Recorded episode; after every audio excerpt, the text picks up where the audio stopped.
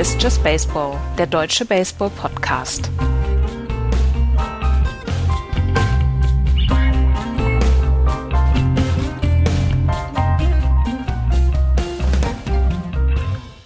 Es ist der 16. Oktober, ein Tag, den man vielleicht auch streichen könnte. Hier ist Just Baseball. Hallo, liebe Freunde. Hallo, Florian. Moin. Hallo, Andreas. Hallo. 16. Oktober, was macht das mit dir, Andreas? Ich, was war heute vor 17 Jahren? Ich weiß es tatsächlich nicht. Aaron Boone. Ach so, oh, oh, das habe ich überhaupt noch immer gar nicht auf dem Zettel gehabt. Ach, herrje. Ja, wenn man in der Wikipedia unter unnötig nachguckt, kommt der 16.10. Da kommt der Aaron Boone Home Run für die New York Yankees, damals in der ALCS gegen die Boston Red Sox. Genau. Und es war wieder eine dieser Saisons für die Red Sox. Und ähm, aber hätte es Aaron Boone gege nicht gegeben, hätte es vielleicht die die Four Days in Oktober nicht gegeben, 2004. Das, das stimmt, das stimmt. Ja, wir sind mitten in der Championship Series in der American League zwischen den Tampa Bay Rays und den Houston Astros und in der American League zwischen den LA Dodgers und den Atlanta Braves. Aber wie es dazu gekommen ist, das müssen wir natürlich auch noch klären. Andreas, Tampa Bay und Houston in der American League. Ein, ein, ein, ein, ein Traumfinale für die American League, möchte ich es nennen. ja, es ist so ein bisschen, also ich wusste, dass die Rays in die ähm, ja. ALCS einziehen und ich habe es vor der Saison gesagt. Also ich möchte dann auch tatsächlich jetzt mal so ein bisschen die Lorbeeren ernten dafür. Und ich bin einer, der eigentlich eher schüchtern und zurückhaltend ist. Aber hier habe ich es von der ersten Sekunde, von der ersten Sendung, die wir hier gemacht haben, gesagt, dass Stimmt. die Tampa Bay Rays. Da, damals schon zwei, vor sieben Jahren, ne? Also. Nein, ich habe aber hier in unserer Vorschau gesagt, die Tampa Bay Rays ziehen in die World Series ein. Ich habe gesagt, dass sie an die New York Yankees vorbeikommen.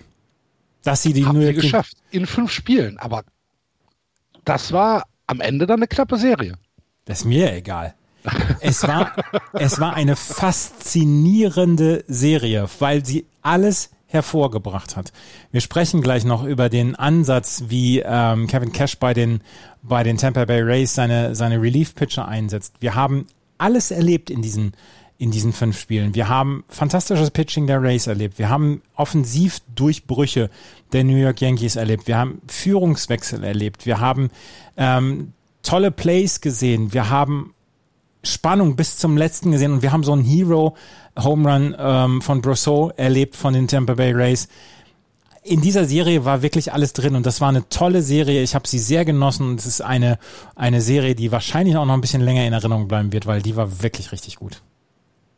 Ja, vor allem auch, weil du in allen Spielen immer, immer alles hattest. Ne? Das war so irgendwie nicht, nicht der Fall, dass du ähm, Pitcher hattest, die irgendwie komplett verloren waren, sondern es war immer immer mit guter Pitching-Leistung ähm, ähm, dabei, dass dann eben mal ein Team gewinnt, obwohl dein Pitcher gut ist. Das gehört im Baseball nun mal dazu. Na, wie oft sehe ich in den Condensed Games, auch in, in der regulären Saison, wie toll die Pitcher die ersten zwei Innings über, überstehen, wie sie dominieren, um dann eben, wenn sie dann das nächste Mal den Better sehen, oder wenn der Better sie das, sie das nächste Mal äh, sehen, dass dann eben die Hits kommen und dass dann eben das Spiel anfängt. Und das äh, fand ich ja auch sehr faszinierend. Ähm, im, auch was von beiden Teams tatsächlich auch defensiv gute Leistung. Also viele, viele gute defensive Plays. Ähm, die Rays immer noch so ein bisschen eben so den Tick mehr, den Tick besser. Und was mir, was mir bei den Yankees halt aus, ausfällt, äh, der kannst ja quasi sagen, die haben dann eben 18 in einer Serie, sowas, keine Ahnung, 18 Strikeouts und 18 Home Runs. Also es ist halt bei den Yankees eben, wie wir auch in, das, in der letzten Saison gesehen haben und auch in dieser Saison, es ist Home Run oder nix. Und ich bin immer noch zwiegespalten, weil ich hätte gerne die Yankees äh, eher in der World Series gegen die Dodgers. Jetzt kommt das nun so gar nicht, äh, gerade in, in, dieser Saison nicht.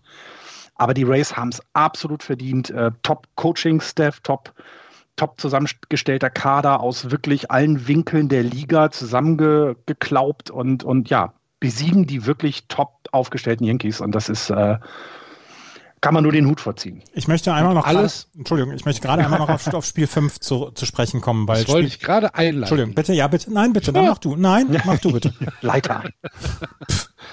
Alles spitzt sich zu auf Spiel 5 und auf einen Pinchitter, äh, einen Pinchitter, der im achten Inning dann den entscheidenden Home Run schlägt und die Tampa Bay Rays gewinnen 2 zu 1 gegen die New York Yankees.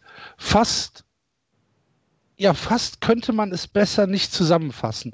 Goldenes Händchen von Cash, Home Run durch einen Pinch-Hitter im achten Inning. Die Yankees haben keine Luft mehr zurückzukommen oder keine Zeit mehr zurückzukommen und die Tampa Bay Rays gewinnen Spiel 5. Da wollte ich dich hinlotsen, Andreas. Ja, und genau da kann ich jetzt auch übernehmen. Das ist eine perfekte Überleitung. Ich schneide den Mist vorher noch raus. Ähm, wie, das war ein, das war ein, ein, ein, ein Spiegelbild dieser gesamten Serie. Die New York Yankees bieten ihre drei besten Pitcher auf. Garrett Cole, sie haben Zach Britton und sie haben Aroldis Chapman. Das sind alles drei fantastische Pitcher. Garrett Cole, fünf ein Drittel Innings, ein Hit, ein Run, zwei, zwei Walks, neun Strikeouts. Mehr kannst du von deinem besten Pitcher nicht verlangen. Das ist eine ganz saubere Leistung. Wenn du einen Run abgibst in fünf ein Drittel Innings in Playoffs, 94 Pitches, alles in Ordnung. Dann hast du zwei der besten Relief-Pitcher der Liga mit Zach Britton und mit Aroldis Chapman. Zach Britton gibt dir vier aus. Du bist im äh, achten Inning, ähm, hast noch hast noch vier aus vor dir. Und dann Aroldis Chapman, der als Closer wirklich seine Meriten verdient hat. Und dann kommt Mike Brousseau, der im dritten At-Bat schon für Jiman Choi hingekommen ist. Äh, Choi, der zu dem Zeitpunkt so ein bisschen lost aussah an der Platte. Mike Brousseau hat zwei Hits dann abgebracht äh, und dann im achten Inning bringt er dann tatsächlich diesen Home Run. Auf der anderen Seite die Tampa Bay Rays, die auch wieder mit einer komplett fantasievollen Methode, ihre Pitcher einzusetzen, hier rausgegangen sind. Tyler Glasnow, sieben Outs. Ähm, Anderson, acht Outs. Fairbanks sechs aus und dann Castillo nochmal sechs aus. Keiner hat mehr als 40 Pitches gehabt, aber du hast vier verschiedene Arten und Weisen, wie die beiden, äh, wie die vier pitchen, hattest du. Ich habe heute einen fantastischen Artikel gelesen auf MLB.com, wie, ähm, die, wie, wie die Tampa Bay Rays ihre Relief Pitching angehen. Ähm, mit fünf Pitchern, die alle eine, eine verschiedene Armbewegung haben, verschiedene Geschwindigkeiten pitchen und so dem Batter immer einen anderen Blick geben, immer einen, einen anderen, eine andere Herangehensweise. Und da brauchst du vielleicht gar nicht die aller, aller, allerbesten und allergrößten und allerarriviertesten Pitcher. Du brauchst nur Leute und du brauchst eine gute Zusammenstellung und du brauchst in dem Fall, brauchst du die richtigen Matchups.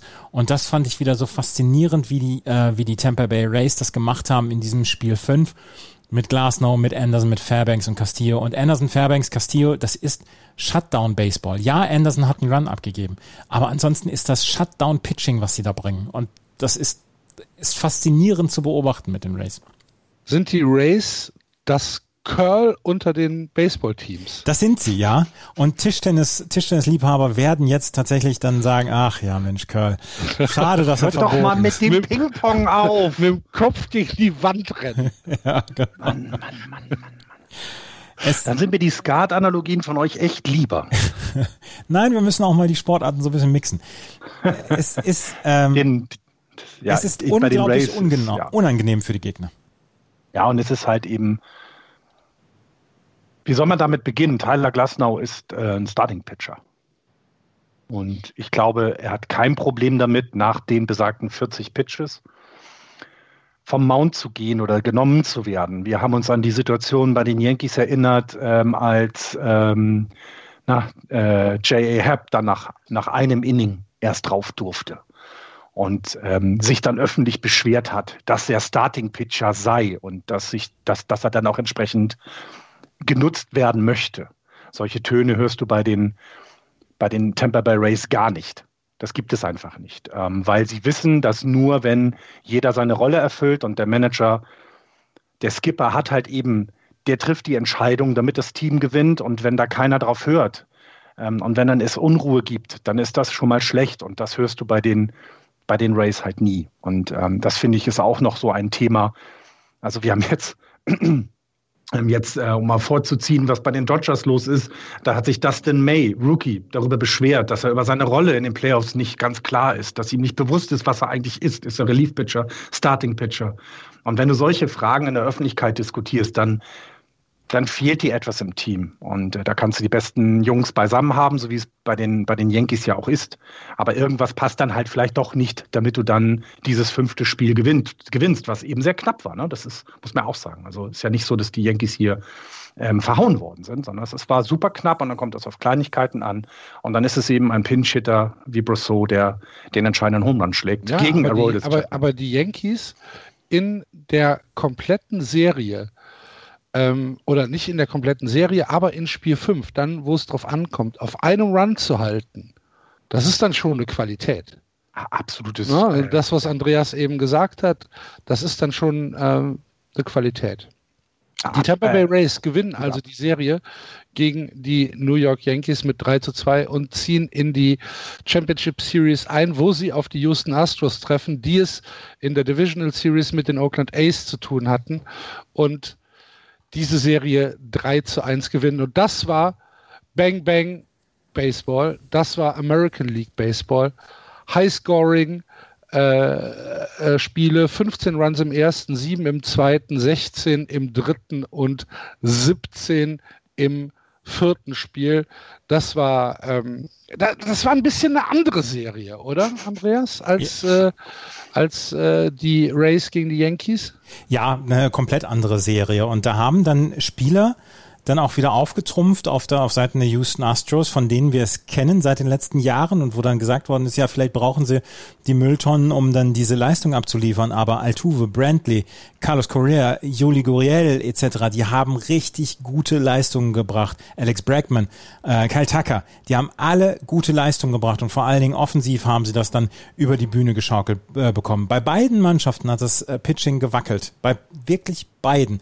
Und ähm, ich hatte eigentlich äh, erwartet, dass die Oakland A's das so ein bisschen besser im Griff haben können. Also so ein bisschen mehr die Houston Astros ähm, ja so ein bisschen an der kurzen Leine führen können. Aber das ging gar nicht, weil es gab in jedem, in jedem Spiel, außer vielleicht in Spiel 4, wo die, ähm, wo die Oakland A's erst mit 3 zu 0 führten. Aber es gab in jedem Spiel ein dickes Inning von den ähm, Houston Astros, wo man hinterher gesagt hat, ja gut, und da kommen die A's jetzt nicht wieder. Sie haben im äh, Spiel 3 haben sie ein 5-Run-Inning gehabt, im fünften Inning. Sie haben im äh, Spiel 4 haben sie 5 Runs im vierten Inning gescored. Das sind alles Spiele gewesen, wo man am Ende dann gesagt hat, ja, gut, ähm, da kommen sie jetzt nicht wieder. Im Spiel 3 ja, hat's, gut, hat's äh, geklappt, aber in Spiel 4 hat's dann wieder nicht geklappt mehr.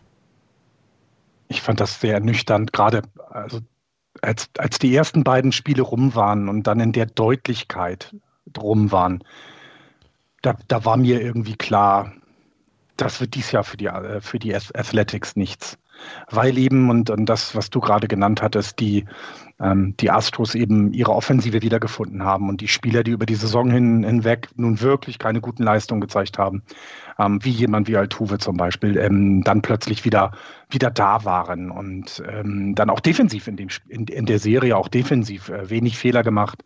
Kommen wir gleich noch zu, wie es dann jetzt gerade ist.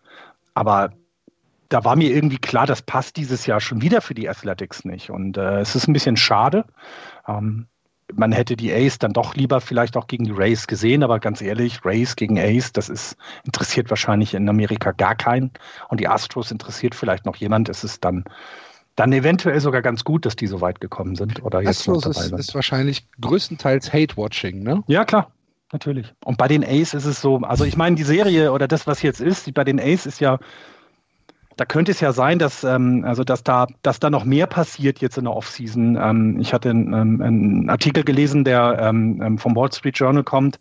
Es gibt wohl einen Merger zwischen der Red Bull Acquisition Group, äh, in der Billy Bean aktiv ist oder wo auch Anteile hat, mit der Fenway Sports Group, äh, die von John Henry ähm, ähm, ähm, ähm, äh, aufgesetzt worden ist und wo die Boston Red Sox eben ein Teil dessen sind. Ähm, und das würde dann entsprechend äh, ja, das würde bedeuten, dass Bean Financial Interest in die Red Sox hat und das geht eben nicht, wenn er selber bei den äh, Ace aktiv ist. Und vielleicht haben wir hier, vielleicht sehen wir tatsächlich, wenn das alles so passiert, dass eventuell Billy Bean bei den äh, Ace dann weg ist und gar, gar nicht mal, weil er eine schlechte Saison gespielt hat, sondern weil es, weil es vielleicht aufgrund der Statuten nicht anders geht. Und dann bin ich sehr gespannt, wie sich die Ace davon erholen, denn Normalerweise würden wir ja in der nächsten Saison bei der Vorschau sagen, naja, es sind die Ace, ah, gucken wir mal, was die wieder so für Spieler zusammenbringen und ach, um die, um die Wildcard spielen sie mit.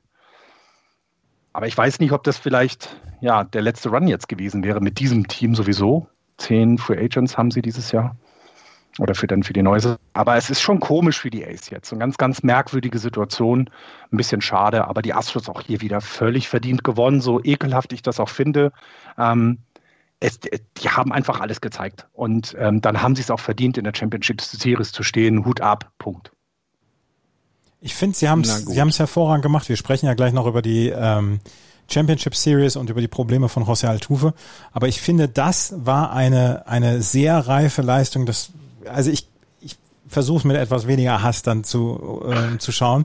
Ähm, ich fand das eine sehr reife Leistung, eine sehr harmonische Leistung von den von Houston Astros und offensiv müssen, müssen, müssen die erstmal aufgehalten werden. Das schaffen im Moment die Tampa Bay Rays gut, aber ihr wusstet es von Anfang an wenn ihr mir einfach mal zugehört doch, habt. Lass uns doch direkt auf die American League Championship Series ja. zu sprechen kommen. Dann können ja, wir einen American gerne. League und einen National League Block machen. Ja, dann machen wir so. Äh, Sehr gerne. In der American League Championship Series steht es aktuell 3 zu 2 für die Tampa Bay Rays, die die ersten drei Spiele gewonnen haben und hier die Houston Astros weg von ihrem Bang Bang Baseball gehalten haben. 2-1, 4-2, 5-2 gewinnen die Rays Spiele 1 bis 3. Aber dann kommen die Astros zurück und halten ihrerseits die Rays kurz auf knapp. Spiel 4 gewinnen sie 4 zu 3, Spiel 5 ebenfalls 4 zu 3. Und äh, Spiel, Spiel 5 heute Nacht mit einem Walk-off-Home Run natürlich, äh, der die Serie also auf Spiel 6 vorbereitet, was in der Nacht von Donnerstag auf Freitag stattfindet. Und hier treffen sich äh, Valdez gegen Blake Snell, äh, um, um zu entscheiden, wer hier dieses Pitching-Duell gewinnt. Die Race nach einer 3 zu 0 Führung, Florian, wie viel Geld hättest du noch auf die Houston Astros gesetzt? Ich nicht mehr viel. Ah, ich hatte das Schlimme ist ja, ich hatte bis zum 13. Oktober keine Chance, irgendein Spiel der Serien irgendwie vernünftig zu sehen, sondern ich musste immer mich an eine Sparkasse in St. Peter-Ording oder mich bei Freunden in das, äh, auf die Toilette einschließen, sozusagen, um an WLAN zu bekommen. Danke, O2, dass es in äh, St. Peter-Ording nicht mal, äh, also nicht mal Edge gibt für mich. Ähm, und hatte halt wenig gesehen, nur ein paar Zusammenfassungen und ähm, wollte dann ganz gemütlich, als ich wieder in Hamburg war, Baseball gucken und dann, ja, dann das, dann gewinnen die Astros 4 zu 3. Und ich dachte, das ist doch jetzt, das kann doch nicht sein. Ich möchte, dass die Astros dieses Spiel verlieren. Das war meine vor, das war meine, das war meine, mein Wunsch für das äh, vierte Spiel und da passiert es nicht. Und ähm, da muss man halt sagen, es war Granke gegen Glasnow, also auch wieder ein Top-Pitching-Duell auf allerhöchstem Niveau. Ähm, aber es ist eben, ich habe ähm, einen Podcast jetzt gerade gehört, wo jemand gesagt hat, dass sich die Astros Erfahrungen gestohlen haben. Ich weiß nicht, ob du das Zitat kennst, Axel. Ähm, du warst ja bei Sportradio 360 Nein. und hast, hast auch über die Astros geredet. Und ich fand diese, diese, diese Formulierung fand ich ziemlich gut, denn die Astros haben es geschafft, dadurch, dass sie gecheatet haben, tief in die Playoffs zu kommen und eben Erfahrungen zu sammeln. Und das sieht man jetzt, denn 3-0 hinten sein ist für kein Team einfach auf diesem Planeten. Also das, das muss man erstmal machen, weil du ja quasi bei jedem Wurf an die Eins, bei jedem Wurf des Pitchers die Angst hast, das könnte der, das könnte der Wurf gewesen sein, der das Team jetzt quasi auf die Verliererstraße bringt. Und wenn du dort die Ruhe behältst und auch nach allem, was vorher vorgefallen ist, ähm, ähm, ich, ich, hoffe, dass Andreas gleich die Errors von José Altuve mal erzählen wird, ähm, die wirklich äh, schmerzerfüllend sind, wenn man sich das anguckt, so schlecht war das, ist es halt hier, dass sie trotz allem immer noch nicht zu unterschätzen sind. Und sie sind eben 2-0 in Führung gegangen. Dann im vierten Inning hat Tampa Bay dann gescored mit 2-2, aber sie haben sofort wieder reagieren können und hatten eben auch kein Problem, ähm, dass dann die Rays nochmal im neunten Inning gescored haben. Ne? Also das ist halt alles für die, für die Astros, weil sie so erfahren sind, weil sie das alles schon mal mitgemacht haben. Und auch dieser Druck weg ist, endlich mal die World Series zu gewinnen sozusagen. Ist das etwas, was mir es jetzt echt Angst und Bange macht, dass die Astros sogar das nächste und übernächste Spiel noch gewinnen werden und in, in die World Series gehen. Und ich, äh, ich mag, wie die Rays spielen. Ich finde es absolut fantastisch. Das ist Baseball, das ist ganz, ganz nerdiger, äh, Top-Baseball. Das ist sehr emotional geladen natürlich. Man sieht die Benches und man sieht das Duckout ausflippen, wenn sie scoren. Das ist ganz toll. Aber es ist doch eben, wie wir es in den, in den, in den Wildcard Series auch besprochen haben, es ist sehr klinisch. Ne? Die, die, die wissen halt genau, Cashman weiß genau, wann, äh, äh, wann muss er welchen Pitcher wie einsetzen, wie mischst du das alles. Und das hat top geklappt vorher.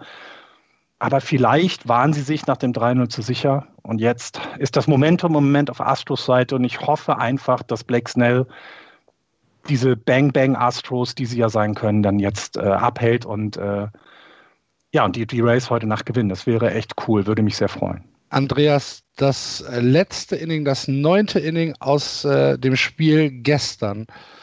Hast du das vor Augen? Hast du es gesehen? Ähm, ich habe es äh, nicht gesehen. Ich habe nur, ich habe es im Radio gehört, während ich im Zug nach Hause äh, saß. Ähm, okay. Ich habe nur Carlos Correa dann den, den Home Run schlagen hören. Ja, die Tampa Bay Rays, also es steht ja, es steht 3-3. Die Tampa Bay Rays sind im achten Inning durch einen Home Run von äh, Choi äh, zurückgekommen und haben ausgeglichen auf 3-3. Und ähm, im neunten Inning gibt es, gibt es einen Lead-Off-Hit. Und ähm, du bist Middle of the Lineup. Und bei den Houston Astros äh, sitzt äh, Presley auf dem Mount oder beziehungsweise steht auf dem Mount. Und man hat irgendwie so ein bisschen das Gefühl gehabt, okay, wir haben, wir haben ein Lead auf äh, Hitter. Kevin Kiermeier kam als Pinch-Runner rein. Also dieses Gefühl, okay, wir versuchen jetzt auf, auf, auf Second Base zu kommen und dann vielleicht mit zwei Sacrifices äh, den, den, äh, den Punkt nach Hause zu holen, irgendwie sowas. Und ich hatte halt das Gefühl, für die Rays könnte es ist das jetzt enorm wichtig, ob sie hier punkten oder nicht. Und die Houston Astros haben dann diese, diese, dieses klinische, was du eben bei den Rays beschrieben hast, Florian, haben die Astros dann in diesem Halbinning einfach perfekt umgesetzt. Strikeout, ähm, Pop-out, Line-out, äh, ohne jede, ohne jede Chance für Kiermeier nach vorne zu kommen. Und da dachte ich, uh, das war ein bisschen wenig. Das waren jetzt drei sehr, sehr, sehr schnelle Out. Und äh, als dann der Korea Home Run kam, der Walk-Off, da dachte ich, hm, ob das jetzt nicht irgendwie der, der Breaking Point in dieser Serie war. Ob das jetzt nicht irgendwie die Houston Astros ähm, ja, in dieses Momentum reinschleudert, dass sie auch Spiel 6 und Spiel 7 gewinnen werden. Ich, ich tendiere tatsächlich dazu zu sagen, die Houston Astros werden die, werden die Tampa Bay Rays heute äh, ja, ziemlich, ziemlich verhauen. Ich glaube, dass es heute ein sehr, dass es heute ein Highscoring-Game gibt und dass die Astros heute äh, richtig Gas geben werden. Kevin Cash hat gestern, Kevin Cash hat gestern nach dem Spiel gesagt, ähm, er fühle sich gar nicht so schlecht, weil er seine drei, ähm, weil er seine guten drei Pitcher nicht auf dem Mount hätte. Schlimmer wäre es gewesen, ähm, hätten sie, ähm, hätten sie, nee, nee, nee, warte, das war, das war in der NLDS. Entschuldigung. Ähm, Kevin Cash hat trotzdem gesagt, ja, äh, wir sind eigentlich noch in einer sehr guten Position. Ja, das, was du gesagt hast, neuntes Inning gestern, die ähm, die Tampa Bay Rays hatten noch einen Wild Pitch von, von Presley und dann kam Kiermaier auf die Second Base und danach gab es noch einen Flyout von Arena und von Meadows gab es auch noch einen Flyout. Also ja, das hätten sie eigentlich nutzen müssen. Ich habe eigentlich gedacht, als die, als das Single von Sonino, Sonino kam, jetzt geht es alles wieder so, wie es wie wir es jetzt die gesamten Playoffs gesehen haben von den Tampa Bay Rays. Sie werden mit ähm, Low Scoring beziehungsweise mit äh, Small Baseball werden sie äh, mit Small Ball werden sie das, das Ding jetzt nach Hause bringen, beziehungsweise werden sie den einen Run über die Platte bringen, den sie nur noch brauchen, um dann 4 zu 3 zu gewinnen und um das Match, äh, um die, dieses, dieses CS zu gewinnen. Aber also die Houston Astros haben jetzt deutlich Oberwasser sie sind jetzt wieder zurück in dieser Serie. Sie stehen bei 2 zu 3 und trotzdem in so einer Drei-Spiele-Serie, das wäre jetzt quasi nach den zwei Siegen wäre es jetzt das dritte Spiel, müssen sie halt immer noch das dritte Spiel und dann auch noch das vierte Spiel gewinnen. Immer noch haben die äh, Tampa Bay Rays zwei Matchspiele. Und ähm, natürlich bin ich auch jetzt ein bisschen bockig, wenn ich sage, ähm, nee, die Rays werden das durchziehen. Ich glaube auch, dass sie das in diesem Spiel durchziehen werden.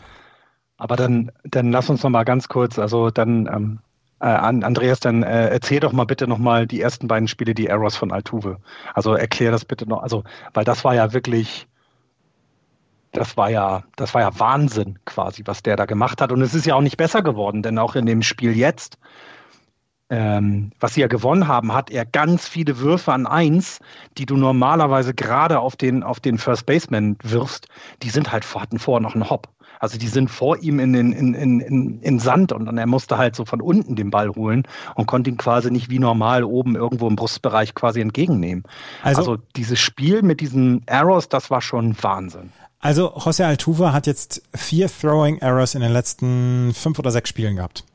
Ja. Ähm, er braucht einen unglaublich aufmerksamen First Baseman und einen unglaublich ähm, wachen Second, äh, Entschuldigung, äh, Shortstop, ähm, damit der in der Second Base das Ganze äh, im Moment auffängt, weil er scheint tatsächlich im Moment Jips zu haben. Also Jips ist ja, ja. diese ähm, ja. diese diese Sportlerkrankheit, die es im Tennis zum Beispiel gibt, die es auch beim Golf gibt, wo Leute eine millionenfach ausgeführte Bewegung nicht mehr hinbekommen. Und das ist bei José Altuve der Wurf an die First Base im Moment. Er wirft im Moment so ab, dass der Ball vorher aufkommt und dass er entweder am, am First Baseman oder am Second Baseman äh, bzw. Shortstop vorbeigeht oder dass er überhaupt gar nicht in irgendeiner Weise das trifft. Und das hat er jetzt viermal hintereinander gemacht. Und das ist eine, eine Situation, wo ich dann auch schon wieder Mitleid habe, wo ich dann denke, das ist eine, das ist sehr, sehr menschlich. Ich habe das jetzt beim Tennis erlebt, dass eine Spielerin dabei war, die kann den Ball nicht mehr zum Auf Aufschlag hochwerfen. Sie braucht zehn oder elf Versuche, um den Ball so zu werfen, dass sie den dann aufschlagen kann. Und das ist eine, das ist ähm, Daniel Barth hat irgendwann die Strike Zone nicht mehr getroffen. Er, er wusste ja. einfach nicht mehr, wie er pitchen sollte. Eine millionenfach ausgeführte Bewegung. Und das ist bei José Altuve halt im Moment auch der Fall. Und das ist eine, eine Geschichte, die wir beobachten müssen. Offensiv können die äh, Houston Astros nicht auf ihn verzichten.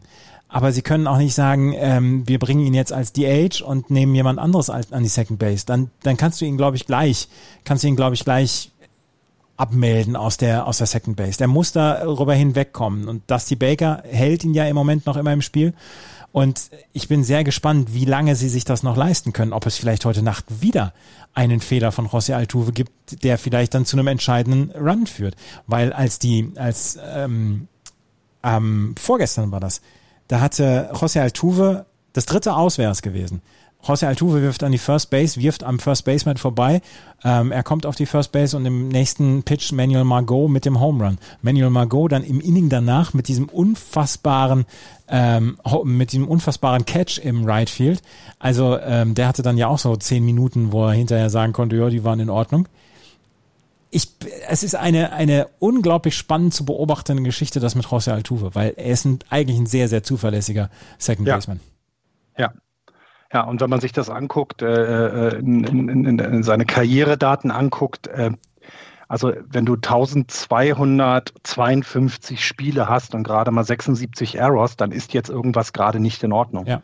Also es ja. gibt Seasons mit mit, wo er fast alle Spiele, was haben wir hier, 149 Spiele, 10 Error, 130 Spiele, 7 Error. Das ist also alles, da merkst du, dass das wirklich ein zuverlässiger ähm, Second Baseman ist. Selbst wenn er auf Shortstop mal gespielt hat, hat er auch nicht, also hat er jetzt einmal gemacht, hat er einen Error. Ist dann auch sehr lustig, aber gut, das ist dann die Umstellung auf die Position.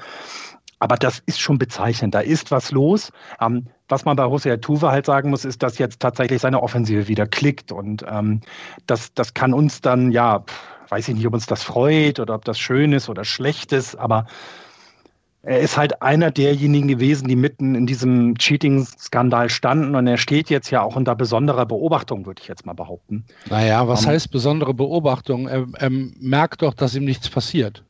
Ja, ja, ja, natürlich. Ja, okay, das stimmt, das stimmt. Aber er ist im Moment beim Betting Average in der Serie von vier, äh, in der ja. Postseason von 400. Also der ist wieder zurückgekommen, auch Brackman und also die Astros zeigen, wozu sie das, eigentlich zeigen sie den Baseball, den wir von ihnen die ganze Saison erwartet haben. Und das ist natürlich perfekt, wenn du dich irgendwie in die Playoffs schummelst mit, mit mir noch nicht mal positiven Rekord. Und dann, ja, dann, dann hast du die Race jetzt so weit, dass sie irgendwie doch Angst haben. Ne? Ja. Über einen Spieler müssen wir noch reden. Ähm, Randy Arozarena ja. Wo kommt der denn auf einmal her? Von den Cardinals. kannst auch wieder keinem erzählen. Das ey. kannst du echt keinem erzählen. Also die Rays, äh, ja, wir haben es ja mehrfach schon erwähnt. Eine Payroll, äh, da würde, für die würde Giancarlo Stanton nicht mal aufstehen.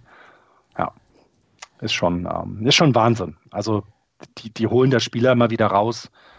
Mir ist der Choi jetzt in der Saison nicht unbedingt besonders aufgefallen, aber der Home Run, den er in dem letzten Spiel geschlagen hat, war schon sehr massiv. Aber wie lustig, Das ist, das, wie lustig ist das? Wir sagen, wir sagen seit sieben Jahren, ja, die St. Louis Cardinals holen immer mal wieder Spieler raus, die man vorher nicht gekannt hat und so. Und dann, wo, kommt denn der Aris Arena her? Naja, von den Cardinals. Das finde ich schon wieder unglaublich lustig.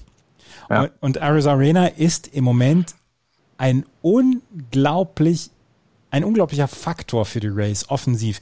Der hat in der AL die ersten einen Betting Average von 4,21 gehabt, 4,76er OBP. In der AL Wildcard Serie gegen Toronto hat er einen 500er Betting Average gehabt, äh, 556er äh, OBP. Jetzt in den fünf Spielen, bislang hat er einen 3,81er Betting Average, 4,09er OBP der Junge kommt auf Base und der ist, das, wir haben, wir haben früher, wir haben vor der Saison haben wir darüber gesprochen, was die Grays machen. Ja, sie haben Jiman Choi für die, für Middle of the Lineup, einer, der den, den Ball raushauen muss. Ansonsten haben sie aber gar nicht so richtig viel. Ja, und Randy Arizona Arena wusste das nicht und hat es einfach trotzdem gemacht. So wie die Hummel. Wie eine Hummel, ne? Mhm, Genau. ja, die Definition von Red Hot. Ja, das ist der Wahnsinn. Ja. Äh, unfassbar. Heute Nacht also Spiel 6 in der American League Championship Series zwischen den Rays und den Astros. Win or go home für die Astros. Und äh, sollten sie Spiel 6 gewinnen, dann haben wir Spiel 7 in der Nacht von äh, Samstag auf Sonntag, wenn ich das richtig überblicke.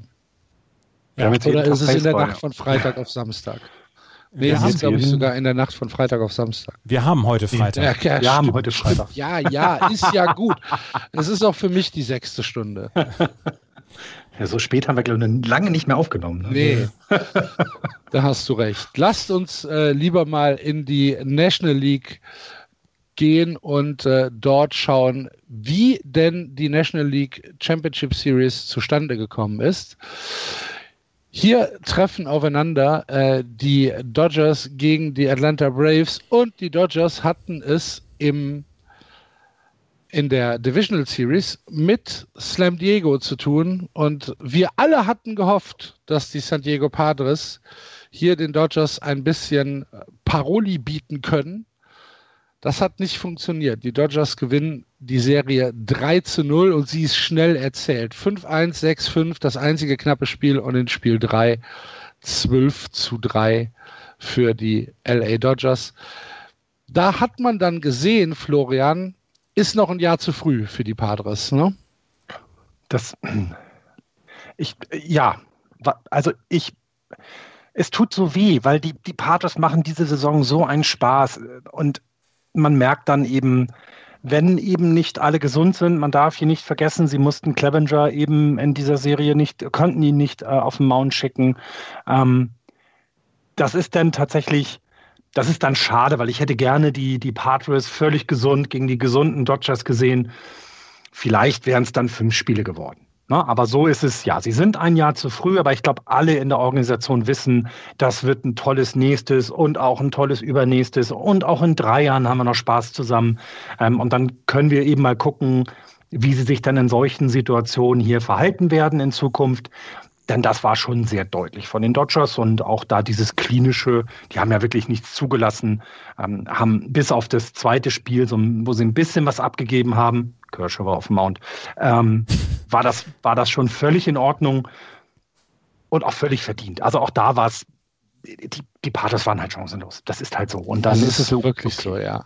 dann ist es auch okay und ich glaube, da ist auch keiner traurig, ähm, weil, weil sie gemerkt haben, mit den großen Jungs, wenn du auf dem Schulhof, na, wenn du in die siebte Klasse kommst und möchtest mit den acht, neun, zehn Klässlern zusammen Fußball spielen, dann musst du halt, dann kriegst du halt auch mal einen auf die Nase, dann fällst du öfter hin und das, da, daran musst du dich gewöhnen und dann hast du es drauf, dann hast du auch vielleicht äh, äh, diese, diese Elite dann mal, diesen Elite-Baseball dann auch mal selber in dir. Und ich bin super gespannt auf nächste Jahr der Padres. Ich freue mich da wahnsinnig drauf. Die, die Giants werden es überhaupt nicht leicht haben, daran vorbeizukommen. Ähm, und die Dodgers werden ja auch nicht nachlassen. Also das, das, das ist eine tolle Zukunft für die Padres. Und schade, aber auch vorhersehbar. Ne? Also ist jetzt auch nicht überraschend. Ja, dass das LA 13-0 gewinnt, ist jetzt nicht die größte Sensation aller Zeiten. Ich hätte den Padres schon einen Sieg mindestens gegönnt. Ne? Das, äh, Ihn, dass ich hätte gern, äh, da ich hätte gerne noch mit einem guten äh, Ergebnis noch rauskommen aus der Saison. Ich hätte in der Serie, so ohne, zu, äh, ohne da gewusst zu haben, wie es jetzt äh, gerade steht in der Championship Series, ich hätte gern einen blown Save von Candy Jensen, denn alle, also er ist ein guter Closer, aber ich glaube, ihm fehlt etwas. Und ähm, der wackelt immer gerne mal wieder. Und ich hätte das gern gesehen, dass, dass die Patriots es so weit bekommen, dass Candy Jensen wackelt, weil das ist für die Teams danach umso besser. Denn dann verliert er ein bisschen sein Vertrauen in seine Pitches. Das hat man häufiger auch schon gesehen. Und dann wäre es dann für das nachfolgende Team besser gewesen. Das ist jetzt hier nicht passiert. Vielleicht sogar in weiser Voraussicht hat Dave Roberts äh, Joe Kelly im, im, im zweiten Spiel äh, quasi die letzten ausmachen lassen. Ja. Äh, schade, aber ja, verdient. Absolut verdient. Die, die Dodgers sind weiter. Es ist doof, dass wir vielleicht keine Championship Series, äh, also keine, keine, du musst äh, vier Spiele gewinnen, Serie äh, der Dodgers gegen die Padres hattest. Das, glaube ich, wäre nochmal wäre nochmal netter gewesen. Ja, es hätte am Ausgang, glaube ich, nichts geändert. Ja, hm. ja, ja, ja, vermutlich ja, aber dieses hätten sie, also das, das Dumme ist ja, dass gerade die Patriots, glaube ich, auch ein Team sind, das, das braucht auch so ein bisschen diesen, diesen Push immer, ne? Dieses und, und sie haben halt ja, aber wenn du aber wenn du 3-0 gegen die Dodgers zurückliegst, dann äh, dann ist es schon ein Berg, den du den du äh, hochsteigen musst und da noch 4 zu 3 gewinnen. Das wäre wär also nicht normal gewesen. Ich glaube nicht, dass die dass die Länge der Serie hier entscheidend für die Niederlage der Padres war. Glaube ich auch nicht. Das glaube ich nicht. Ja, die Dodgers okay, waren halt einfach tatsächlich besser und haben äh, das eigentlich in jedem Spiel gezeigt, auch in Spiel 2. Du hast es ja gesagt, da war dann ein bisschen, ein bisschen Wackler von, von äh, Kershaw dabei, aber eigentlich waren sie auch da besser. Der Wackler war dann aber auch von Kenley Jensen da, da hätte er nämlich beinahe äh, den Safe vermasselt und da ist ja, äh, ja Joe Kelly ja. dann fürs letzte Aus reingekommen. Letzten Endes fehlte den Padres dann auch so ein bisschen die Pitching-Tiefe. Also sie haben diese Verletzung ja. gehabt durch unter anderem Clevenger ähm, und das konnten sie nicht kompensieren und dann steht am Ende, steht dann 0 zu 3 und dann sagt man ja gut, es ging gegen die, die gegen die Dodgers. Die Dodgers haben so ein bisschen wie der Viertklässler auf dem Schulhof beim Rundlauf gegen die Zweitklässler gespielt. Und das hat man dann schon gesehen. Und dann, Rundlauf. Oh, ja, das waren Zeiten. Ja, mit dem Tennis. Kurz das, kurz das Netz, da kommst du nicht dran. Ne? Genau, ja. genau. Ich, hatte mal, ich war mal sehr groß, damit konnte mich niemand. Bei mir war es die, waren es die in die Ecke. Also diese seitlichen Bewegungen, die habe ich nicht hingekriegt. Aber mit dem Tennis. Aber geil. Wir Rundlauf. Wir müssen mal zusammen Rundlauf spielen. Nein. Ja, zu dritt wäre doof. Aber da muss man zu viel laufen. ja, aber die Dodgers haben das, die Dodgers haben das schon sehr erwachsen und erfahren gemacht. Und wie sie im Moment dastehen, darüber sprechen wir ja gleich. Ähm, das ist auch so nicht abzusehen gewesen. Spoilere ich jetzt schon mal. Der Gegner der äh, Dodgers in der Championship Series sind die Atlanta Braves, die in der Divisional Series den Miami Marlins genauso wenig Chancen gelassen haben wie die Dodgers den San Diego Padres. Die Marlins waren dann am Ende auch äh, am, ja, also sie, sie, sie, hatten keine Antwort mehr auf die Atlanta Braves, auf Ian Anderson und äh, auch auf die auf, auf äh, die Schlagkraft der Atlanta Braves. Für die Marlins ist es aber kein Grund, sich zu grämen, meines Erachtens. Sie haben mit dem Erreichen der Divisional Series, denke ich, alles erreicht, was man von ihnen erwarten konnte in diesem Jahr oder worauf man gehofft hat. Sie haben diese Freak-Saison, die ja für sie mit den Covid-Ausfällen und mit dem Hotspot Florida nochmal einen ganz besonderen Touch hatte, ähm, ja, äußerst erfolgreich im Prinzip äh, abgeschlossen und dass sie jetzt gegen die Braves 3-0 verlieren. Ich glaube, dass man in Miami wenig geweint hat am Ende der Serie. Die Braves gewinnen Spiel 1, 9-5 und dann scoren die Marlins in 18 Innings keinen Run mehr. Spiel 2 2-0 für die Braves, Spiel 3 7-0 für die Braves. Da ist, also da war dann auch wirklich ein, ein Unterschied sichtbar. Das war, das war ein Klassenunterschied. Also die Serie war insgesamt ein Klassenunterschied meiner Meinung nach. Und da hat man gesehen, dass die Braves schon, schon zwei oder drei Jahre weiter sind als die ähm, als die Miami Marlins. Wir haben über ja. vor drei oder vier Jahren haben wir über die Atlanta Braves noch gesprochen. Ja, sie haben nur Freddie Freeman. Ansonsten, sie haben ein paar gute Talente in den Miners, in den Minor Leagues, aber sonst haben sie im Moment noch nichts. Und das hat man so ein bisschen das, das Gefühl gehabt, da ist der Erfahrungsunterschied von zwei, drei Jahren mit Acuna, mit, mit Ozzy Albies, mit Freddie Freeman, auch mit Max Fried auf dem, auf dem Mount etc das ist schon eklatant und da siehst du halt, was diese zwei, drei Jahre ausmachen und das hat man da, dort gesehen und für mich war es tatsächlich ein Klassenunterschied und das soll die, die gute Saison oder das soll diese Freak-Saison der, der Miami Marlins überhaupt nicht schmälern, überhaupt nicht. Und ich glaube auch, das, was du gesagt hast, die werden nach Hause gehen und sich denken, Alter, die Saison war nicht so schlecht. Ja, ja, allein die Pitcher der Marlins, Alcantara und auch Sanchez, das hat mir sehr, sehr gut gefallen. Also die haben, die haben trotz der Niederlagen und dann auch teilweise deutliche Niederlagen, haben die gezeigt, dass für die Marlins da echt eine ganz top, top geile Zukunft ist. Ne? Ich meine, Alcantara hat dann hat sechs Innings gepitcht. Äh, Alcantara ist, wenn ich mich jetzt nicht irre, noch relativ jung. Also ja. das ist eben auch so toll und zeigt halt den, ja, 95 geboren, äh, 2017 äh, in der MLB begonnen. Also das ist alles noch nicht so reif und das wird die noch echt lange begleiten können, wenn sie das eben jetzt beisammenhalten. Ähm, das, das, ja, ein Jahr zu früh, vielleicht sogar zwei Jahre zu früh, das macht aber nichts. Ähm, in so einer Saison fantastisch, haben sie toll gemacht. Also die, die freuen sich doch, die feiern, also naja, wenn sie dann feiern dürfen, das tun sie in Amerika ja eh alle, die feiern halt doch noch. Ich glaube, die sind immer noch nicht durch mit dem Feiern. In den USA wird noch gefeiert. ja, und so kommt es dann halt zur Championship Series zwischen den Dodgers und den Braves. Und Andreas hat ja schon den kleinen Spoiler eingebaut. Es ist ein bisschen anders, als wir uns das vielleicht vorgestellt haben, denn die Atlanta Braves liegen aktuell 3 zu 1 vorne. Sie haben die ersten beiden Spiele gewonnen gegen, äh, die, gegen die Dodgers äh, mit 5-1 und 8 zu 7. Das war ein hochdramatisches zweites Spiel, wo die Dodgers im letzten Inning fast noch rangekommen wären.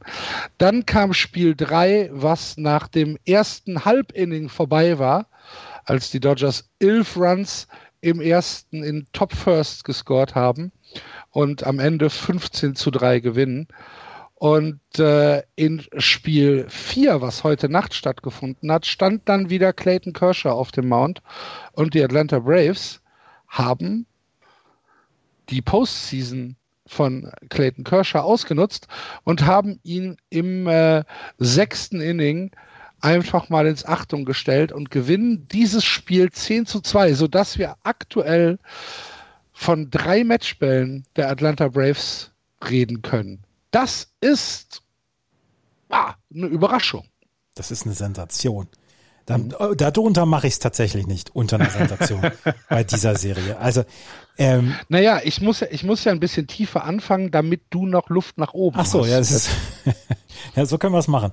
Aber dass sie, ähm, dass sie im ersten, ähm, im ersten Spiel, dass sie sechs Innings von Max Fried bekommen haben. Max Fried, der sich in dieser Saison als absolut herausragender Pitcher hervorgetan hat.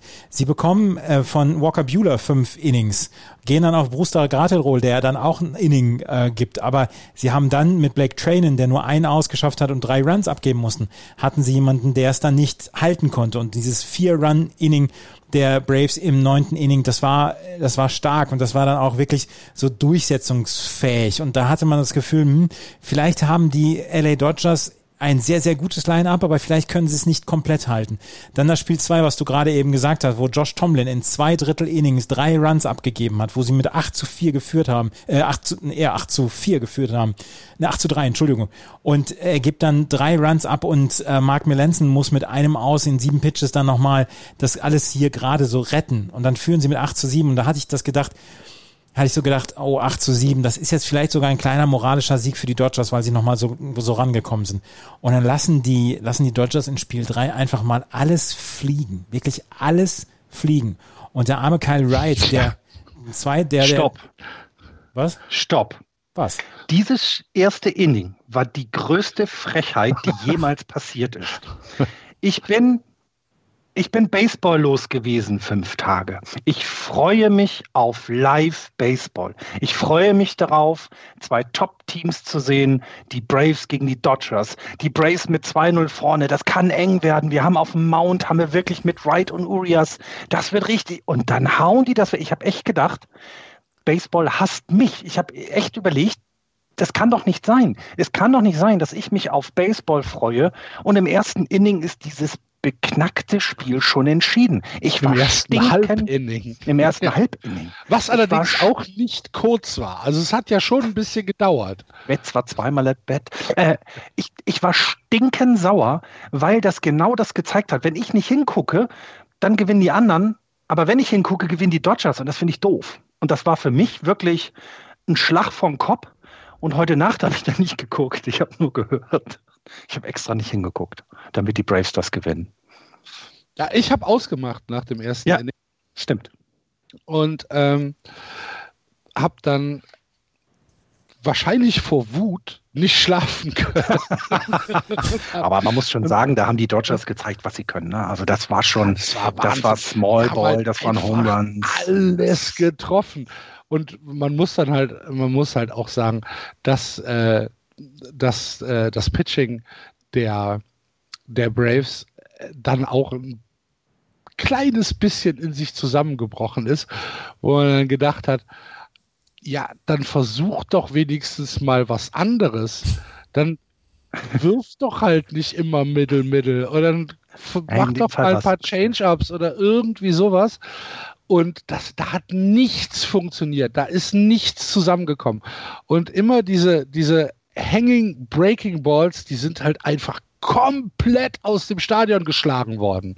Ja. Da war im, im, im, im ersten Inning ein Grand Slam dabei. Wo du halt echt denkst, ja, Aber das, das ist halt. Baseball, ne? Du kommst dann nicht drum herum. Plötzlich ist die Aber Zone wisst so wisst klein. Wie viele Leute die Dodgers in, in dem Spiel noch on Base gelassen haben? Nee. Zwölf. Zwölf. Ei, ei, ei, Ja, aber das war schon eine Demonstration. Noch nicht nach Hause gebracht. Das musst du dir mal vorstellen. Ja. Das war unglaublich. Und ähm, ja, das, das war deutlich. Und deswegen habe ich halt, deswegen finde ich dieses Spiel 4 umso bemerkenswerter, Ja. was dann heute Nacht passiert ist. Weil ähm, auch hier gehen die Dodgers ja in Führung. Im dritten Inning äh, führen sie 1 zu 0. Die Braves gleichen aus. Und Dann dieses sechste du, Inning. du- du hast bis zum, bis zum Mittel des sechsten hast du halt ein, ein Pitching-Duell zwischen äh, Kershaw für die, für die Dodgers und äh, Wilson für die, für die Braves und äh, lassen eigentlich wenig zu. Und dann geht Kershaw in die Knie. Ja, Was, was der Rücken?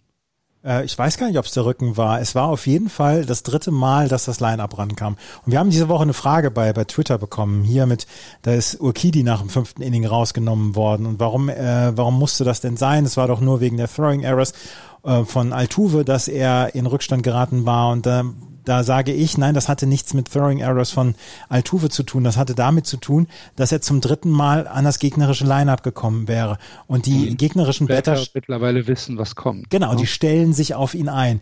Und es war am Ende, hier war es für Kershaw, ich habe einen Tweet von der MLB nach fünf Innings gesehen, äh, wo sie geschrieben haben, is, uh, he is, he's cruising, can he go on like this? Irgendwie sowas. Und dann kommt Acuna, kommt Acuna und Junior an die Platte, hat einen Infield-Single und dann Throwing Error, Error von Kike Hernandez und er kommt gleich einmal in die Second Base. Und da hätte für mich als Dave Roberts hätte Schluss sein müssen. Da hätte ich sagen müssen, okay, jetzt jetzt müssen wir hier was anderes versuchen, weil Freddie Freeman, weil Marcel Ozuna kommt, weil Travis Dunno kommt, Ozzy Albies. Das ist wieder eine, eine, ein Line-Up, was Kershaw zum dritten Mal sieht und wir wissen, was er, was er für Probleme hatte in den letzten Jahren dann auch in den Playoffs. Und das tut mir so leid für ihn, weil er ist ein, einer der besten Pitcher, die wir in der Liga gesehen haben. In, in unserer Zeit auf jeden Fall und vielleicht in allen Zeiten. Aber er kriegt es einfach in den, in den Playoffs nicht hin. Ja, er, hat, er, hat er hat halt aber das nie mit rübergenommen. Ne? Er, Er hat hat- jetzt einen ja. Postseason Career Stats, ist er beim ERA von das 4.31. ist zu wenig. Das, Das das, ist ist, für einen Starting-Pitcher nicht gut. Äh, jetzt sind wir mal One Loss, wenn man Win Loss, wenn man das mal sich anguckt, das ist 11-12. Also das ist jetzt, kann man jetzt überlegen, was, ob man das gut findet oder nicht, diese Statistik, aber es sagt ja etwas aus, dass er auf dem Mount stand, wenn die Mannschaft verloren hat, sagt ja etwas aus. Ähm, sein Whip ist halt bei 1.09. Das ist jetzt, das klingt nicht schlecht, aber du möchtest das doch, also sein, seine, seine insgesamt, also mit Playoffs und reguläre Saison sind, ist 1.0 sein Whip. Also er ist halt schlechter in den Playoffs. Ja. Ähm, ich habe ja, auch, ich hab ja auch gesagt, eigentlich hätte Dave Roberts nach diesem Infield Single plus Throwing ja. Error hätte er sagen müssen, okay, und ist hierher und nicht es weiter. gibt ja es gibt ja tatsächlich, also wenn du so ein bisschen die Blogs äh, der der der Dodgers Fans liest, dann gibt es schon die ersten un, das erste der erste Unmut äh, gegen, gegen den Manager, gegen den Skipper, gegen Dave Roberts, weil er irgendwie komische Dinge tut. Ne? Also weil er ja eben nicht zum ersten Mal, ne? Ja, also halt erinnern zieht. wir uns ans letzte Jahr, da haben wir auch schon mehr als einmal über Dave Roberts äh, Entscheidungen gesprochen, ja. ähm, gerade was das Pitching angeht. Darf ich nochmal den Hut ziehen? Ähm, den Hut ziehen dann vor Brian Snitker, dem Manager der Braves. Der bringt Bryce Wilson in so einem Spiel, der ist 22 Jahre alt. Ja. Der wurde 2016 gedraftet, hat sein Debüt 2018 gemacht. Also den Mut zu haben, jetzt waren sie in Führung, haben ein Spiel verloren, dann musst du ja irgendwie gucken, dass du, dass das Momentum der Dodgers eben gestoppt wird. Und dann einen 22-jährigen Pitcher zu bringen, das hat echt, das hat was, weil der, der Junge muss ja lernen. Innings einen Hit abgibt. Ja, ne? ja eben genau. Und also das fand ich, das sind eben Sachen, die mir auch gefallen bei den Braves gerade. Und ich muss tatsächlich, weil meine, meine Frau hat dann heute die, die Highlights mit äh, dieses Spiels geguckt guckte dann auf, auf die Braves und sagte, hier, der Acuna Junior, den sehe ich ja immer, wenn ich die Braves gucke. Das ist ein Spieler, der ist ja spektakulär. Na, und sie hat, keine Ahnung, jetzt nun die Hälfte oder ein Achtel von den Spielen gesehen. Aber das kommt ja noch dazu. Die, die Braves haben in dieser Postseason eine fantastische Pitching-Leistung hingelegt. Aber was da auch an Intensität in, in der Offensive ist, wenn du dir anguckst, wie der Acuna Junior die Bases da nimmt, also egal was er tut, Alter, ist das geil. Und äh, der ist so jung und ich, ich freue mich auf die nächsten Jahre mit, mit, mit Acuna Junior in der National League, mit Tatis Junior. Das wird richtig cool, weil die bringen eine Energie mit, die kann man sich nicht vorstellen. Das ist unfassbar geil. Und jetzt führen sie 3 zu 1 in der Serie. Sie haben also heute Nacht die Chance, ähm, die Serie zuzumachen. Äh, ich muss mal gerade gucken, wer pitcht. Ich weiß es gar nicht. Für die LA Dodgers äh, wird es Dustin, Dustin May. May sein. Ja. Genau. Und für die Braves steht es noch nicht fest. Ähm, ja, es könnte bei, eigentlich bei schon wieder ESPN, Max Fried ne? sein, oder? Bei ESPN steht das noch nicht fest, steht es bei MLB.com. Ich gucke gerade mal nach, weil das finde ich spannend. Ich könnte, ich könnte mir vorstellen, dass es einfach Max Fried ist. Also, ja, warum denn? Ja. Dustin May für die, für die Dings, für die Dodgers. Genau, Dustin May für die Dodgers. Einen guten Move finde übrigens. Äh, Dustin May ist noch so, ich glaube, der ist noch so unbedarft. Ähm, der begreift gar nicht. Also für mich sieht er, also der, der, der, ist so jung, der, der darf ja, der muss wahrscheinlich noch seinen Ausweis zeigen, wenn er, wenn er Kaugummi-Zigaretten kaufen will. Ähm, aber ich finde es einen guten Move, aber es, Roberts geht da schon ins Risiko, ne? wenn du so einen jungen Pitcher dahin stellst. Ich wüsste aber auch jetzt nichts anderes. Also du hast, du hast ja, wir haben es ja gerade gesagt, es ist halt so viele Spiele in so kurzer Zeit, dass die Pitcher niemals ausgeruht in irgendein Spiel gehen können. Ähm, denn Dusty May hat ja auch vor zwei Spielen äh, gepitcht, diese einen, in diesen, dieses eine Inning, was wir angesprochen hatten. Ähm, ich weiß auch nicht, was du da machen sollst. Und da finde ich es gut, wie die Rays das zum Beispiel machen. Ähm, auch die Braves setzen ihren Bullpen relativ gut ein, finde ich. Das hätte ich so nicht erwartet, dass die Braves auch das Pitching so ein bisschen gut kontrollieren können ja, ich bin sehr gespannt, wer da steht. Ich bin immer noch mit mir am, am Hadern, ob ich das Spiel gucke oder nicht, weil wenn ich gucke, gewinnen ja anscheinend immer die Dodgers.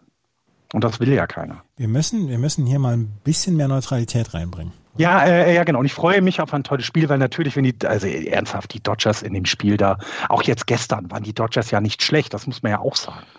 Ne? Also es war ja nicht so. Ja, aber sie, sie haben halt einfach dieses, dieses Schlagbombardement aus Spiel 3 haben sie nicht mit rübergenommen. Genau, genau, ja. Und ich glaube, aber sie sind halt in der Lage, und das glaube ich eben auch, die Dodgers sind absolut in der Lage, drei Spiele hintereinander gegen die äh, Braves zu gewinnen. Ja. Da bin ich, das, da, da glaubt, also das glaube ich eben auch. Deswegen gibt es hier zum Beispiel keine sichere Wette.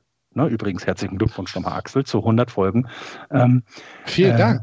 Wettbrötchen. Aber es gibt hier auch eben nicht die Sicherheit, dass die, dass die Atlanta Braves das durchbringen. Dann wir wissen auch, dass die Braves das letzte Mal in den Playoffs waren. Da war Chipper Jones noch Rookie ja, quasi. Ja, aber die Braves haben halt jetzt Max Fried, Ian Anderson und an denen, äh, ob, die, ob die Dodgers an beiden vorbeikommen, vielleicht aber, an aber, einem, aber an beiden. Ja. Also sie sind jetzt schon ich habe mich gestern festgelegt, habe gesagt, wer Spiel 4 gewinnt, wird auch die Serie gewinnen. Da bleibe ich auch bei. Ähm, die Atlanta Braves werden die Dodgers schlagen und dann wird Dave Roberts wahrscheinlich nächstes Jahr entweder bei den Bond Capitals oder bei den Heidenheim Heideköpfen auf der Bank sitzen. äh, wenn du so Ah, gut, das lass uns mal, wenn Sie, lass uns das mal, lass uns mal den, dem Bären erst, äh, das Fleisch erst verteilen, wenn der Bär erledigt ist. Oder wie das, das Fell auch. Das Fell. Das Fell auch. Das leckere Bärenfleisch. Keine wer Ahnung, kennt, wie das schmeckt. Wer kennt es nicht? Da sitzt du sonst bei den Mets auf dem Grill. Aber was wir bei, auch da wieder, äh, bei den Pitching-Leistungen, also mal, hättet ihr erwartet, dass so jemand wie Ian Anderson so positiv heraustritt äh, in, in, für die Braves oder dass eben Max Fried so wichtig ist für die Braves. Also das hätte ich vor der Saison ja, nicht. Überleg mal, was wir, was wir gesprochen haben, als Cole Hamels auf die, auf die 60 Tage gekommen ist. Ja. Da haben wir halt gedacht, ach du liebe Güte, das ist für die Atlanta Braves halt die größte Katastrophe, die du dir vorstellen kannst mit, mit Cole Hamels. Dann hatten sie ja noch ein paar Pitcher, äh, vor allen Dingen aus dem Relief, die auf der, auf der 10-Tagesliste ja. waren. Ähm, die hatten ja, hatten ja Pitching-Probleme ohne Ende oder Verletzungsprobleme ohne Ende. Und am Ende hat es halt überhaupt keinen Unterschied gemacht. Ne, sie haben halt, okay, sie haben halt acht Spiele weniger gewonnen als die Dodgers in der Regular Season, spielt keine wirkliche Rolle, weil sie im Moment die Dodgers einfach in der Serie, ja, ich, ich möchte fast dominieren sagen. Spiel drei kannst du dann halt einfach wegschmeißen, weil es das erste Halbinning ist dann halt einfach passiert. Ähm, aber sonst äh, spielen die Braves doch eine, eine, eine unfassbare Serie gegen die Dodgers. Und ich sehe einfach keinen Grund, warum das jetzt einfach aufhören sollte. Das Momentum haben wir gesehen, haben die Dodgers überhaupt nicht nutzen können. Ähm, die Braves sind zurückgekommen und haben, äh, haben die Dodgers ja, vernichtend geschlagen in Spiel 4. Ich sehe überhaupt keinen Grund, warum die, warum die Braves jetzt äh, nicht noch mindestens eins aus den nächsten drei Spielen gewinnen können. Aber dann müssen wir uns, nicht. Dann, dann müssen wir uns aber irgendwann darüber unterhalten, was die Dodgers eigentlich Jahr für Jahr falsch machen. Ja, ja, klar. Ja. ja.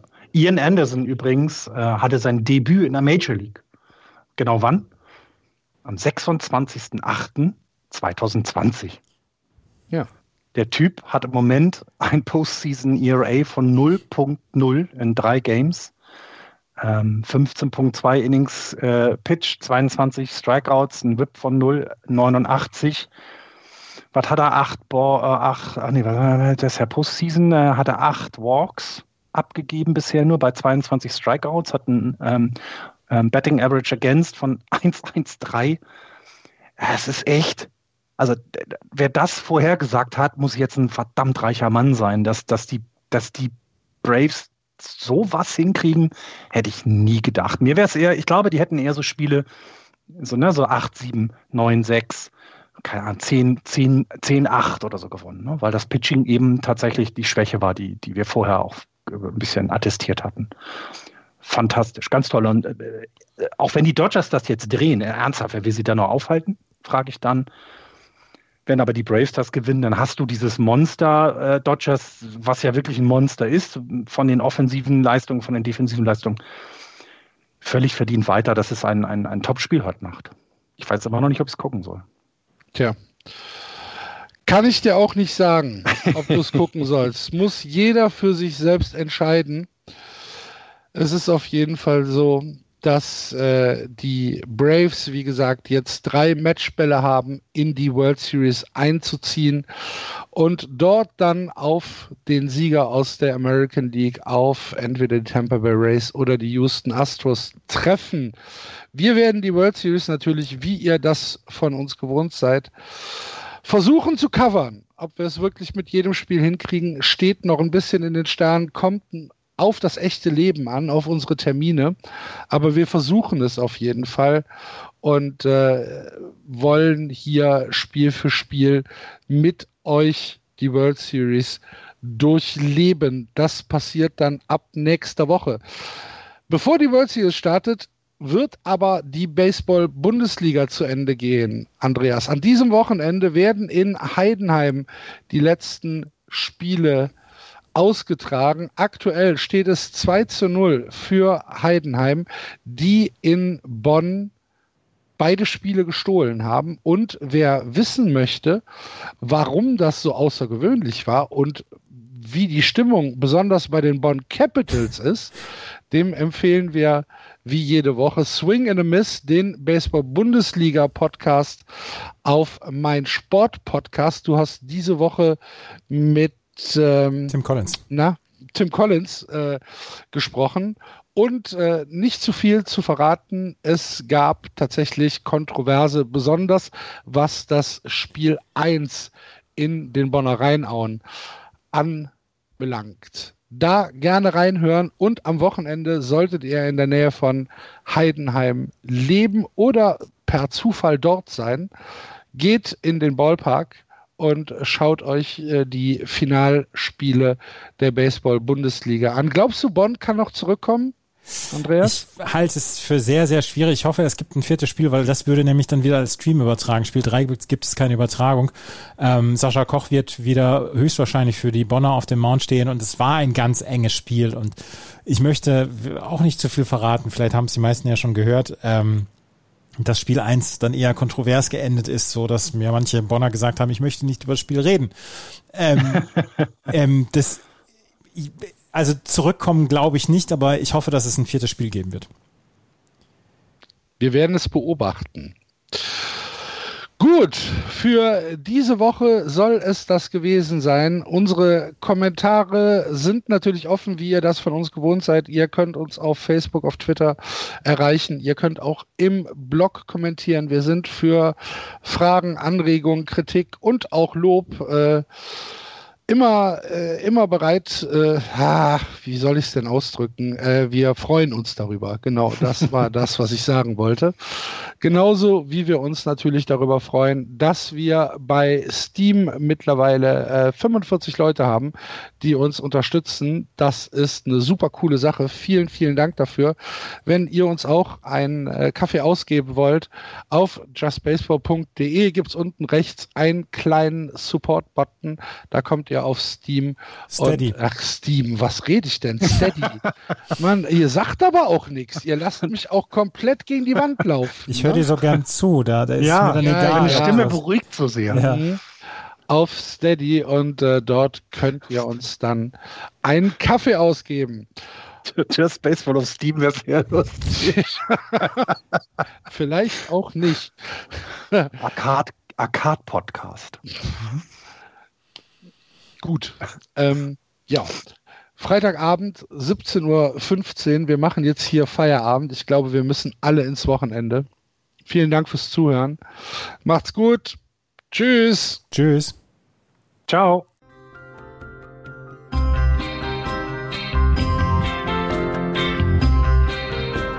Das war Just Baseball. Ihr findet uns auf justbaseball.de, bei Facebook, bei Twitter und natürlich bei iTunes.